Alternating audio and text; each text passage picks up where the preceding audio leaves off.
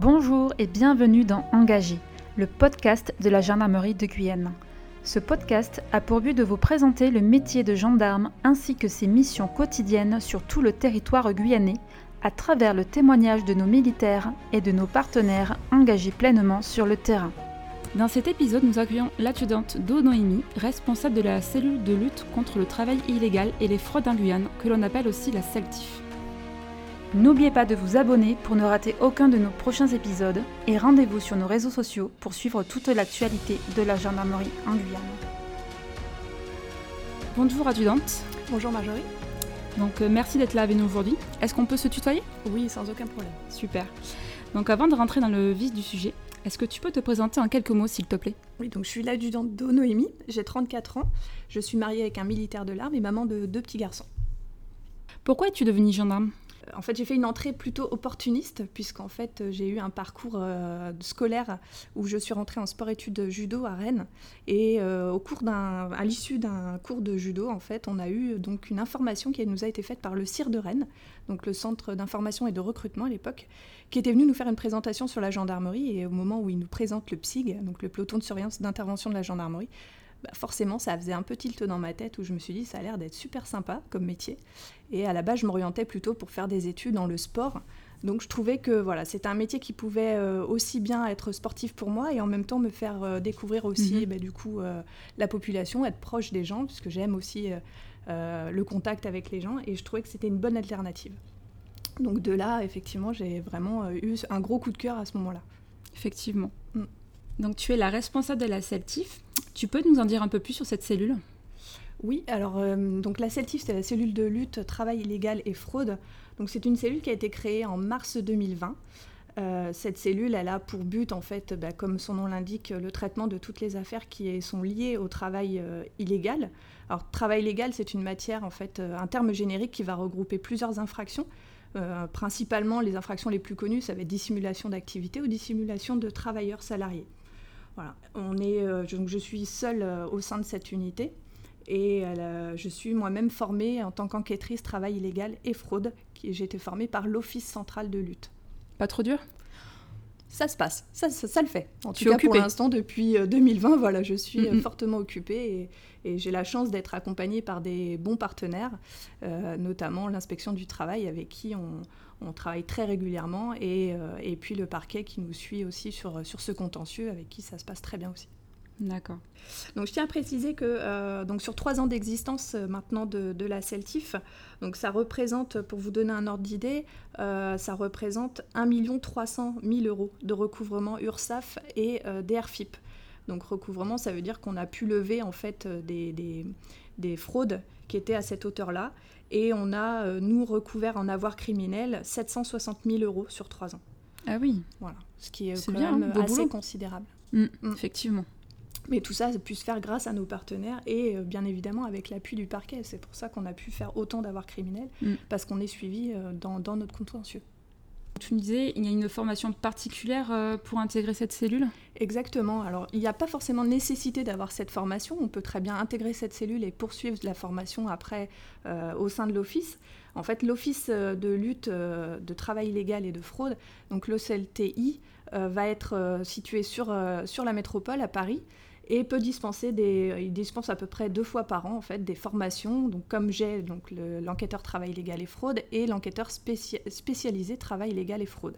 Il y a à peu près deux sessions par an et ça se fait en visio et en présentiel. Ça, ça peut se faire une fois qu'on a aussi intégré la cellule. Tout à fait. Et quel type de dossier vous traitez? Alors on a un contentieux assez euh, vaste parce que malgré tout, alors on a très bien le travail illégal qui, euh, qui est pris par le code pénal, mais aussi le code du travail, et on a aussi toute la partie fraude où là on va avoir les fraudes sociales, les fraudes fiscales.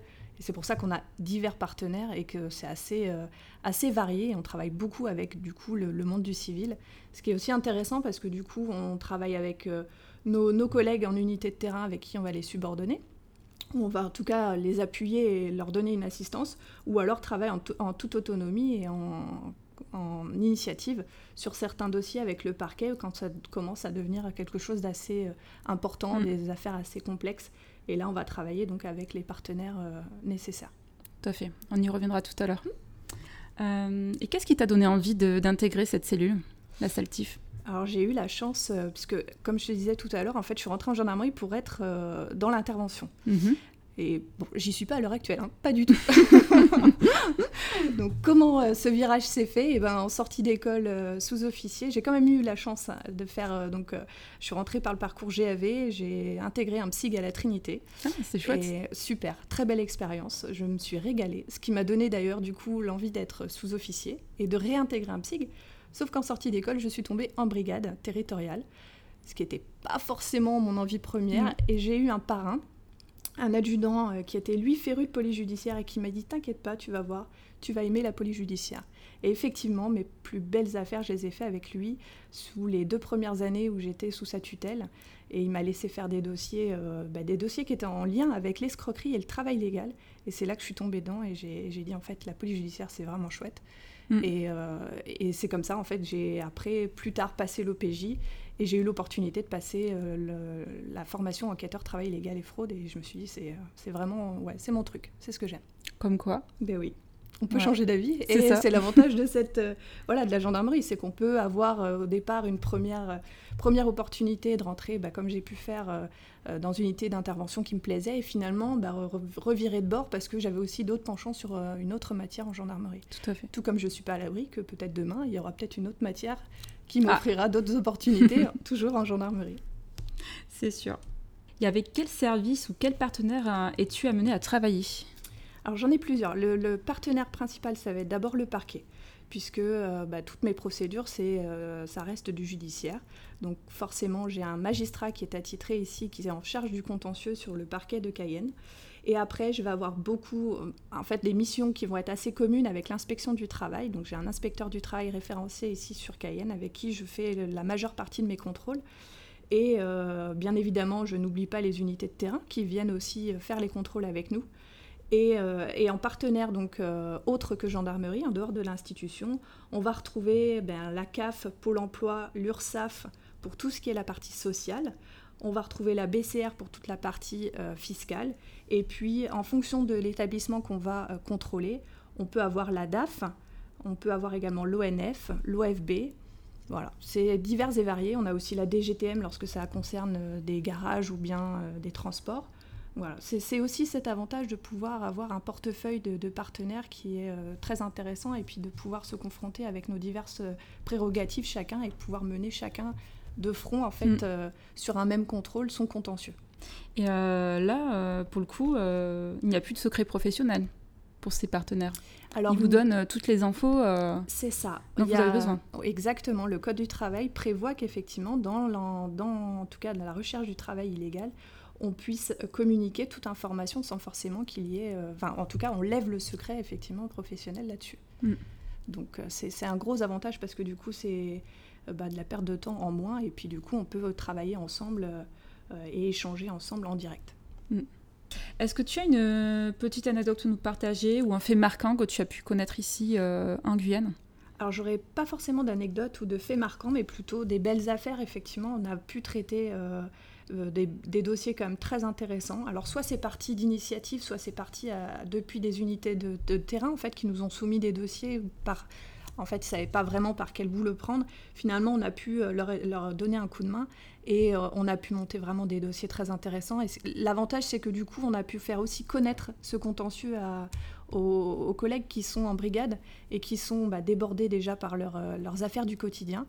Là, c'est un contentieux qui est assez particulier, un peu technique. Pour le coup, euh, bah, beaucoup nous ont dit que c'était intéressant et qui revoyaient la matière différemment et qui se disaient bah, finalement, il y a peut-être quelque chose à faire. Euh, ça peut être intéressant, ça nous change de notre quotidien. Et, euh, et c'est vrai qu'on a, on a pu monter quand même des dossiers qui étaient alors soit intéressants par l'ampleur du travail, soit parce que ça visait des entreprises qui ici Mm. avaient quand même pignon sur rue.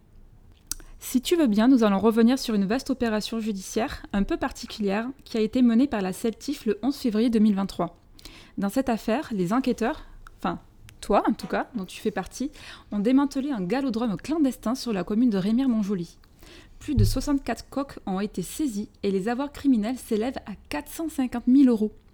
C'est vraiment impressionnant. Est-ce que tu peux nous en dire plus, s'il te plaît, Noémie? Oui, donc on avait été saisi en fait euh, d'un renseignement, euh, renseignement qu'on a pu exploiter après euh, pendant plusieurs, euh, plusieurs semaines et plusieurs mois, qui nous faisait état en fait de l'ouverture clandestine d'un galodrome sur la commune de Rémire-Montjoly.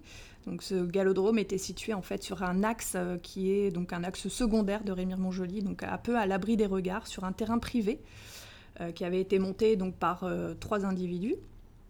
Et à l'intérieur de ce galodrome, en fait, s'effectuaient plusieurs activités illégales, notamment des combats de coqs, mais également de, de la restauration et puis euh, des jeux de, de type euh, loterie illégale, donc comme de la borlette, ce qui est un jeu euh, de loterie particulièrement pratiqué par les dominicains, mais aussi par la communauté haïtienne.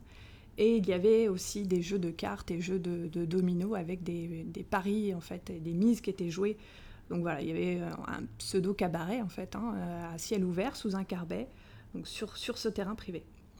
Et, et, donc au final, qu'est-ce qui était illégal dans ces combats de coq Parce qu'il me semble que dans, les Hauts-de-France ou en Martinique, par exemple, cette discipline, certes controversée, est toujours autorisée. Donc au final, les combats de coq sont-ils interdits en Guyane ou pas? Euh, effectivement, Marjorie, comme tu dis, euh, les galodromes euh, sont, sont, une tradition qui est pratiquée dans les Hauts-de-France, mais également en Outre-mer, un peu partout. Pas qu'en Martinique, il y en a aussi en Guyane qui sont légaux et qui ont été déclarés depuis des années et des années. En fait, c'est une pratique traditionnelle qui est tolérée du fait que euh, dès lors qu'il n'y a jamais eu d'interruption, euh, lorsqu'un galodrome ferme, après, c'est terminé. En fait, ils, peuvent plus, ils, ne peuvent plus recréer de nouveaux mmh. galodromes. Et c'est ce qu'on a reproché donc, à, ces, euh, à ces personnes, puisque le galodrome a été ouvert euh, récemment, donc en tout cas après 2015, c'est-à-dire après que le Conseil constitutionnel ait confirmé qu'effectivement cette infraction était bien euh, de l'ordre du pénal et qu'on pouvait poursuivre les individus pour toute création. Puisqu'on on entend également toutes les associations euh, qui, euh, qui, des associations en tout cas qui sont sur la protection des animaux. Il faut bien entendre que les, les, galodromes sont des combats de coqs, des coqs qui sont quand même entraînés mm. pour mmh. se battre, entraînés pour soit tuer l'autre mmh. coq en face ou en tout cas la mort. provoquer, voilà, provoquer de graves blessures. Ils sont équipés d'ergots qui peuvent être en métal, en plastique, dur. Des ergots, c'est quoi? Alors les ergots, c'est sur les pattes des, des, coqs. Donc on a les pattes qui reposent à même le sol et l'ergot, c'est le petit morceau qui est juste derrière euh, la patte qui repose au sol en fait, qui dépasse un petit peu et cet ergot-là, il, euh, il, dessus, alors ils mettent par-dessus l'ergot naturel, ils rajoutent en fait un ergot qui vient euh, se, se, se, positionner et en fait il est en, en, matière soit plastique dur, soit en métal et ça provoque des blessures bien plus importantes que si c'était leur mmh. ergot naturel. D'accord. Il faut savoir qu'ils ont quand même des entraînements assez particuliers. Ils les font euh, courir pour leur donner de l'endurance, ils leur donnent des médicaments, ils leur donnent des vitamines. Ah oui. Ce sont des vrais petits sportifs, quoi. C'est vrai que c'est euh, c'est assez particulier. Et tout comme mm -hmm. euh, quand ils les soignent, euh, ils leur donnent aussi des médicaments. Euh, ils les entraînent à, à avoir certaines techniques de combat euh, en faisant. Alors, il y, y, a des personnes qui nous ont expliqué, hein, qui nous ont expliqué qu'en leur faisant faire des galipettes sur eux-mêmes, ça leur apprenait à avoir des réflexes, à monter la patte plus haut que ah oui ce qu'ils auraient pu faire naturellement. Après, ça fait partie de leur tradition mmh. de base, donc ce qu'on respecte tout à fait, c'est euh, que maintenant, il y, a, il y, a, des lois qui sont aussi là pour protéger ces animaux. Il n'y a, il y a, plus a plus de continuité de tradition sur certains galodromes, et ben, ils, sont, ils ne sont plus en règle. D'où le fait qu'on ait monté cette procédure euh, judiciaire. D'accord. Et euh, ce galodrome était ouvert depuis quand? Depuis environ deux ans. Deux ans? Ouais, deux ans. C'est ce que nous ont déclaré les individus. Nous, on n'avait pas forcément plus de renseignements sur la, la en tout cas l'ouverture précise. On sait qu'il y a eu des faits qui se sont passés tout autour de ce galodrome, donc on a pu avoir une période quand même euh, de prévention sur, sur les faits. Mais euh, oui, environ deux ans. Deux ans, ça fait beaucoup. Ça représente quand même beaucoup parce qu'après on sait qu'il y a eu des sommes qui sont jouées, donc on, on est, on, il y a une certaine économie souterraine qui s'est faite malgré tout euh, au sein mmh. de ce galodrome. Et ces fameux euh, coqs de combat, mmh. ils, ils, valent combien? Alors, Un coq de combat, euh, ça va dépendre. C'est comme un, un, comme un sportif de, de, haut niveau en fait. Ça va dépendre de son palmarès, ça va dépendre de, de ses combats. Est-ce qu'ils ont, est-ce qu'il est un bon combattant Est-ce qu'il a gagné beaucoup de combats Et ça peut varier. Alors d'après euh, la direction de l'agriculture, de l'alimentation et de la forêt de Guyane, ils nous ont estimé entre, ça peut monter de 5 000 à euh, mmh. 10 000 euros le coq. 10 000 euros? Ouais. Mais parce qu'il rapporte ah oui. beaucoup de, il peut rapporter du coup beaucoup d'argent oui, oui. lors des paris. C'est impressionnant. C'est là qu'on voit, qu'on se rend compte que ça peut euh, voilà, créer quand même une sacrée économie souterraine euh, au sein d'un même établissement. Mm. Et ces combats de coq réunissent beaucoup de personnes en général? Alors par exemple pour cette affaire, euh, il y en avait combien à peu près pour chaque, euh, chaque combat? Alors là on, avait, on a comptabilisé à peu près, parce que toutes les personnes ont été contrôlées sur zone, hein, puisqu'on a aussi euh, pris les coqs qui étaient, qui étaient en attente de combattre. Donc on a comptabilisé environ une centaine de personnes. C'est ce qu'on, les renseignements qu'on avait obtenus nous avaient à peu près signalé. Après, au vu de la configuration des lieux, effectivement, ça ne pouvait pas forcément en prendre plus. certains galodromes, il y a beaucoup plus de, participants que mm. ça. Effectivement, une centaine de personnes qui sont là pour parier, mm. manger, boire euh, et, faire. ils y passent l'après-midi. Une sacrée hein. économie euh, en dessous qui se, qui se crée. On a retrouvé des sommes d'argent assez importantes sur certaines personnes. Ah oui et Combien par exemple? On est, on est, Sur une personne a pu prendre un peu plus de 2000 euros. 2000 euros? Dont un avait 600 euh, euros dans les chaussures. D'accord. Donc ça, c'est des personnes qui viennent pour parier? Voilà. D'accord qui avait ah, dû déjà hein. gagner quelques paris, je pense. Oh, je pense aussi. Euh, oui, oui. Mm, mm.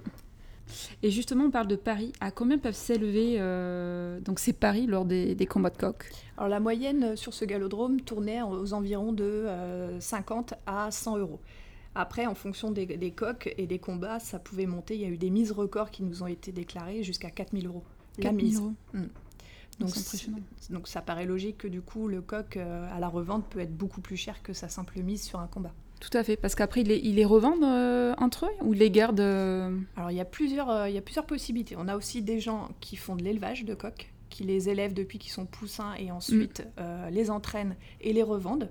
Ou alors, on a aussi l'acheteur le, pur et simple et qui va s'acheter juste un ou deux coqs, se les garder, les élever, les, les, les, entraîner et puis les mettre au combat quand il en a besoin.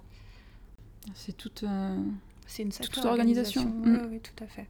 Euh, lors d'un événement comme ça, euh, il y a combien de combats à peu près sur... Euh, parce que ça durait quoi La journée Une heure Deux heures? Ça durait l'après-midi. Ça ouvrait à partir de 14h et puis ça se terminait quand la nuit était tombée, donc on va dire aux environs 18h30, 19h. Mhm. Bon, il y avait ce qu'il fallait, hein. il y avait un groupe électrogène qui a été retrouvé, il y a l'électricité qui est du coup mise en place, donc on peut estimer, oui, jusqu'à 19h maximum. donc je pense euh, qu'il pouvait y avoir entre allez, 5 et 10 combats par jour. 5 et 10 combats. Mm. Et l'ouverture du galodrome était euh, euh, un jour par week-end. Un jour par week-end, mm. d'accord. Parce qu'un combat, ça dure combien de temps à peu près? Ça dépend des animaux. Tu le sais? Non, non, non, j'en ai aucune idée. Mm. Et ça, ça, va dépendre des animaux, je pense surtout de savoir s'ils sont des. Enfin, en fonction. Alors, normalement, ils sont censés jauger leur Euh, et, établir le combat déjà. Mm. Voir si effectivement le combat est plus ou moins euh, équilibré, équitable. voilà, équitable.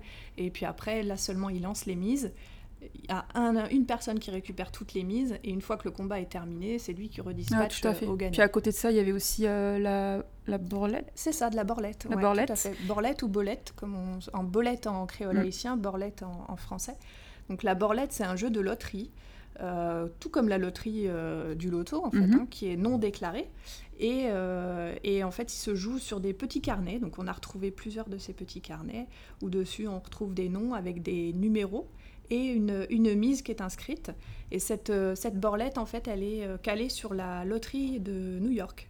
C'est-à-dire qu'une fois que les numéros de loterie de New York sont tombés, c'est avec ces numéros-là qu'il redistribue après les mises de chaque parieur. Ok. Mm. Alors il y a tout un caractère, c'est fait principalement chez les Dominicains et les mm-hmm. Haïtiens. Il y a tout un caractère aussi qui est euh, autour de la borlette, qui est sur, la, euh, sur les croyances, les songes, mm-hmm. et ils parient en fonction de, notamment de leurs rêves. Mm. S'ils ont fait tel ou tel rêve la veille ou le ah, C'est intéressant. C'est tout un autre monde en fait. Euh. C'est une culture différente. Tout à fait. Mm. Donc à côté des paris, il y avait aussi de la restauration. Donc ils pouvaient manger sur place, boire. Donc ils passaient toute la journée là-bas. C'est ça, mm. effectivement. Et cette euh, restauration, donc, elle a pu être contrôlée également par euh, nos partenaires de la DAF, qui ont contrôlé, alors notamment les animaux, puisque c'est eux qui ont procédé à la saisie des, coques, mais aussi à la saisie des denrées alimentaires qui étaient là et qui étaient forcément dans des conditions qui ne sont pas euh, conformes et pas aux normes, en tout mm-hmm. cas, pour de la vente à du public. Là, on avait euh, c'est bien quand vous partez en carbé euh, des barbecues, mais là, quand vous commencez à faire de la vente officielle à des personnes, ça peut pas être euh, de cette façon-là. Oui, il y a des normes à respecter. Exactement, normes sanitaires. Donc là, vous avez saisi à peu près combien de, denrées alimentaires? Il y avait à peu près 27 kilos. C'est pas mal. Hein. C'est surtout que vous avez... viande. Oui. Mm. Et vous avez même saisi les boissons? Oui, les boissons aussi. Alors tout ça, c'était surtout par rapport au fait que c'était des activités illégales. On peut saisir tout ce qui est produit de l'infraction. Et donc du coup, on a, on a saisi tout ce qui était effectivement les denrées alimentaires qui ont été détruites à l'issue. Il y avait donc les, boissons, le groupe électrogène, euh, mm. les animaux, enfin tout ce qui était euh, en lien avec le travail illégal. Tout à fait. Il faut rappeler, vous avez saisi à peu près 175 bouteilles de soda, c'est ça? Exactement. Et 390 bouteilles alcoolisées. Oui, principalement de la bière. Oui, ça mm. fait un beau. c'était assez conséquent. Sur un, un galodrome de cette ampleur-là, c'était quand même pas mal. Euh, donc là, lors de cette opération judiciaire, euh, à part la Celtif, il y avait qui? Alors l'avantage c'est que du coup comme il y avait plusieurs contentieux, on a pu faire vraiment une opération, euh, presque une opération CODAF, hein, puisqu'on a eu donc pour la gendarmerie nous avions les brigades, donc la brigade de Rémire Montjoly puisqu'on était sur leur secteur. On avait également l'équipe cynophile avec euh, donc le maître chien et, son chien qui nous a aidés euh, surtout sur la recherche euh, de, billets. On avait également des renforts de sécurité, donc les renforts mobiles, qui étaient présents pour aider au bouclage et puis procéder aux, identités, relevés d'identité de tous les individus et éviter toutes les fuites. Nous avions également les personnels du GIR, donc du groupe interministériel régional de gendarmerie, donc qui est composé de gendarmes, mais également de policiers, euh, d'agents d'impôts et puis euh, d'agents de la douane. Donc c'était assez complet. On avait, également donc, les gendarmes de l'OCLAESP, euh, donc l'Office central de lutte contre les atteintes à l'environnement et à la santé publique, qui était là aussi pour toute la partie traitement, des mauvais traitements en tout cas des animaux qui nous ont euh, donné un coup de main. Et nous avions donc aussi, euh, pour traiter les animaux, et c'est pour ça que c'était très important de les avoir avec nous, euh, la DAF, donc la Direction de l'Agriculture et de l'Alimentation et des Forêts de Guyane, et puis bah, mon, partenaire principal, donc l'inspecteur de, de, la DIECT, qui était là avec nous aussi. D'accord, et la DIECT, c'est Alors la DIECT, c'est la direction des entreprises de la concurrence, la consommation, du travail et de l'emploi. Merci Noémie. Il n'y a pas qu'en gendarmerie qu'il y a des sacrés acronymes. Tout à fait. Et là, euh, vous étiez combien de gendarmes à peu près Enfin, gendarmes plus euh, les autres personnels des, euh, des autres services Un sacré paquet? Ouais, on était très nombreux. On devait être. 50 Alors peut-être pas 50, mais on devait être une quarantaine. Une, bonne quarantaine. C'est déjà bien. Hein. Et on avait le parquet qui était sur place également. Mm. Pour superviser tout ça. C'est ça. Et c'était le gros avantage parce que du coup, on a pu tout de suite, bah, déjà, le parquet, déjà le parquet a pu se rendre compte euh, de, voilà, de l'ampleur du dossier et puis sur quoi on était tombé. Euh, et puis en plus euh, de pouvoir avoir tout de suite une orientation sur la procédure et le traiter au mieux pour que ce soit traité mm. rapidement et efficacement. Et donc, suite à ça, quelles sont les peines encourues pour, pour les combats de coq, illégaux en tout cas, et, et le travail dissimulé? Parce que le travail dissimulé, c'est ce qu'il y avait euh, là au niveau du, galodrome. Oui, exact. alors, il y avait donc la partie création de galodrome, plus, euh, en tout cas ce qui concerne les combats de coq, création de galodrome, plus euh, les mauvais traitements, enfin les sévices graves commis sur les animaux. Et pour le travail dissimulé, c'était surtout l'activité en elle-même, puisque les galodromes qui sont légaux, euh, ont un numéro de SIRET, euh, ont, euh, enfin, ils sont ouverts légalement, donc ils sont reconnus aux yeux de l'État au sein mhm. de la société. Donc là, ils n'étaient pas déclarés au niveau de l'URSSAF Là, au niveau de l'URSSAF, au niveau du registre du commerce et des sociétés, il n'y avait, il avait rien, aucune trace. Et il faut savoir que les galodromes sont suivis de près par la DAF, puisque justement, ils doivent déclarer les animaux, ils doivent aussi les baguer. Enfin, il y a mhm. tout un protocole qui, là, pour le coup, était complètement obsolète. Ouais, tout à fait. Donc pour les combats de coq, il faut compter entre, il faut compter en fait en peine deux ans d'emprisonnement, 30 000 euros d'amende, et pour le travail dissimulé, trois ans d'emprisonnement et 45 000 euros d'amende. Hmm. Combat de coq euh, en Guyane, est-ce qu'il y a des galodromes euh, autorisés, en tout cas légaux? Oui. il y en a effectivement, et qui sont bien euh, inscrits auprès de la DAF. Alors, euh, euh, l'avantage d'avoir fait aussi cette opération avec la DAF, ça leur a permis de mettre euh, aussi bah, un peu le nez dedans, voir comment c'était mhm. fait un galodrome clandestin ici. Et puis, bah, ça permettra peut-être aussi aux galodromes qui sont légaux bah, de se dire Ah, il faut qu'on fasse attention, parce qu'on peut être contrôlé. Donc, mm. ça fait aussi de la prévention et pas que de la répression.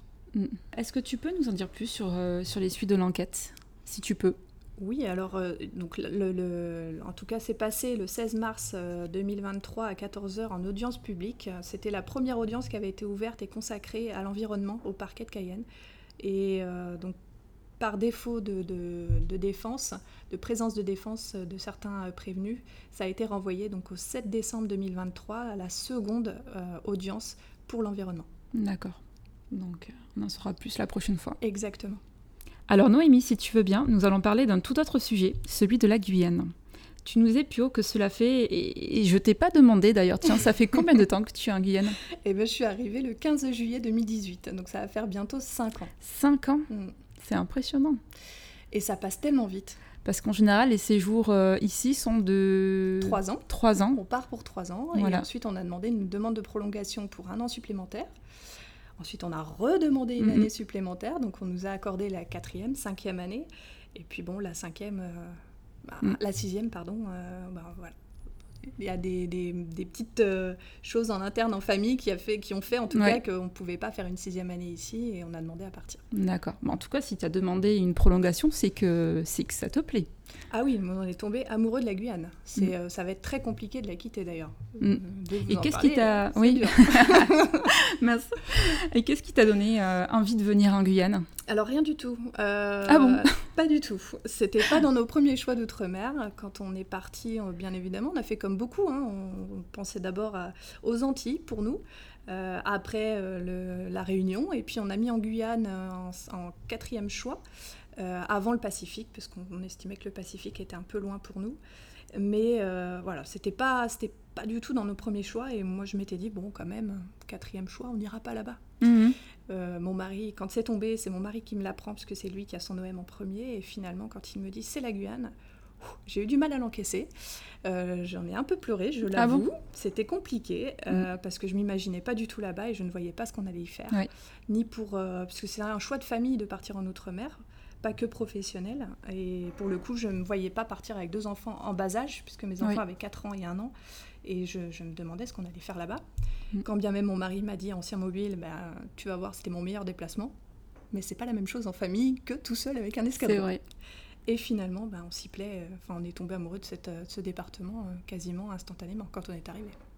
Et comme quoi, la Guyane fait l'objet de, nombreux clichés. C'est ça. Et elle en souffre énormément parce que finalement, alors j'avais déjà fait, comme je vous avais dit un peu plus haut, j'avais déjà fait un premier séjour. j'étais certes très jeune, j'étais GAV en Martinique, mm-hmm. mais bon, la Martinique c'était la métropole aux Antilles. C'est-à-dire qu'on trouvait de tout. C'était c'était parfait. On trouve de tout là-bas, c'est impeccable, au soleil, il y a la plage. ici, euh, ici c'est un peu moins confort, effectivement, mais finalement, on se rend compte que bah, tout ce confort-là, euh, on n'en avait pas forcément l'utilité euh, tout de suite et on s'en passe. On fait autrement, on trouve des solutions et puis on prend la vie avec beaucoup plus de recul et on se prend beaucoup moins la tête. C'est vrai. Ici, c'est l'aventure. C'est ça. Avec le gras. Ah. Exactement. Et les enfants s'adaptent très bien, un petit peu trop d'ailleurs, parce que finalement c'est aussi compliqué pour eux de partir. Et ils ont grandi ici, donc euh, bah, pour l'instant leur vie c'est la Guyane. Ça va leur changer? Ça va beaucoup leur changer. Ouais, ouais, tout à fait. Et euh, bon, je pense que j'ai pas besoin de te demander euh, si tu aimes ton séjour ici. Ah, moi, je sais. voilà. ça a été un séjour, franchement, vraiment très riche professionnellement parce que j'ai découvert euh, ben voilà, un autre secteur, euh, euh, un autre département ultramarin qui n'a rien à voir avec les autres départements ultramarins et rien à voir avec la métropole une façon de travailler différente. Alors je ne parle pas de, des faits en eux-mêmes, je parle de la manière dont voilà, il faut se réorganiser parce qu'on n'a pas forcément tous les moyens, on n'a pas forcément ce qu'on veut, on fait ce qu'on peut, mais on, on, travaille de la même manière qu'en métropole. Ça là-dessus, euh, voilà, une infraction restera la même ici qu'en métropole. Mm. Mais voilà, on s'adapte et pour le coup, ben, on se rend compte que finalement, on est capable de prendre un peu de recul et on est capable aussi de se remettre un peu en question en fonction de sur quoi on va tomber et comment on va le traiter. Là, tu vis à Cayenne. C'est ça. Et euh, qu'est-ce que tu penses euh, Qu'est-ce que tu penses de cette ville? En tout cas, de, de Cayenne, du littoral, des alentours alors c'est agréable à y vivre, hein, faut pas se cacher, enfin en tout cas faut pas le cacher par rapport à d'autres euh, d'autres villes qui sont un peu plus isolées. C'est vrai que on a une vie qui est complètement différente. Il y a plusieurs Guyanes, je dirais même que fait il y a la Guyane littorale, il y a la Guyane forêt, il y a la Guyane euh, du fleuve. C'est vraiment des, des, façons de vivre complètement différentes. Euh, moi, j'avoue qu'ici, en étant sur Cayenne, c'était vraiment très confortable par rapport à d'autres de mes camarades qui sont en unité isolée ou alors le long du fleuve, Mhm. Saint-Laurent-du-Maroni. Saint-Laurent-du-Maroni, après, eux, ils cumulent, hein, parce que pour le Mm. coup, ils ont et euh, une partie littorale et une partie fleuve, et en même temps, ils ont une grosse population. Donc c'est vrai que c'est très... Je, je- voilà, j'ai pas à me plaindre. Euh, Cayenne, il y a des fois, peut-être, on se dirait, mince, euh, je serais bien ailleurs. Finalement, non. Donc, euh, non, non, c'est, on est vraiment très bien euh, sur Cayenne. Ouais, Je te confirme que c'est vraiment deux séjours différents parce que j'ai fait deux Ouais. ans et demi à Saint-Laurent et euh, on ne vit pas le même séjour. c'est pas la même population en plus. Mm.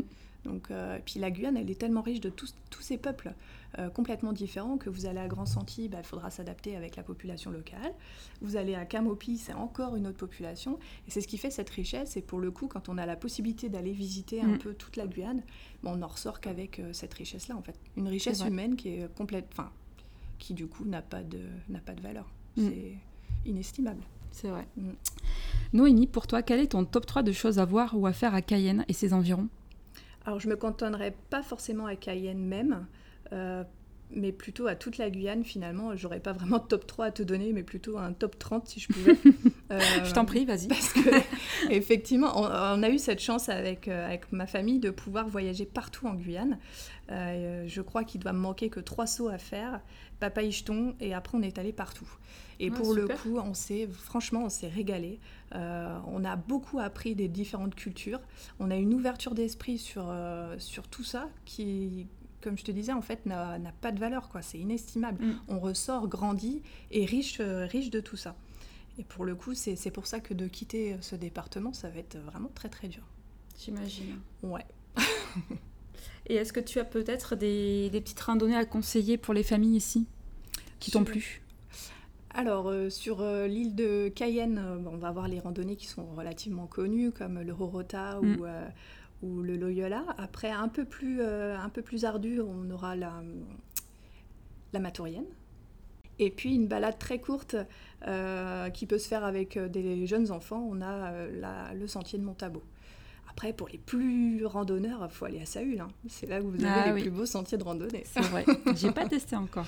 Ah, c'est à faire. C'est sur ma to-do list. Et euh, tiens, est-ce que tu as une bonne adresse à nous partager? Une bonne adresse euh, de restauration Oui. Moi, je suis gourmande. hein. Puis j'aime euh, j'aime découvrir la Moi aussi. gastronomie locale. Pour ça, je te demande. Alors, si tu veux manger de la bonne viande vraiment typique de Guyane, je t'emmènerai à Casmimi, D'accord, c'est à où ça Cayenne.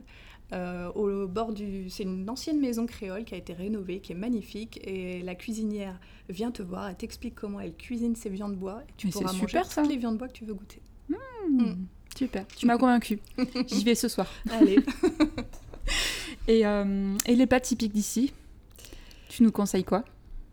Alors, hum, le bouillon d'Awara. Je crois beaucoup en cette, euh, en cette légende qui dit que celui qui mangera du bouillon d'Awara reviendra en Guyane.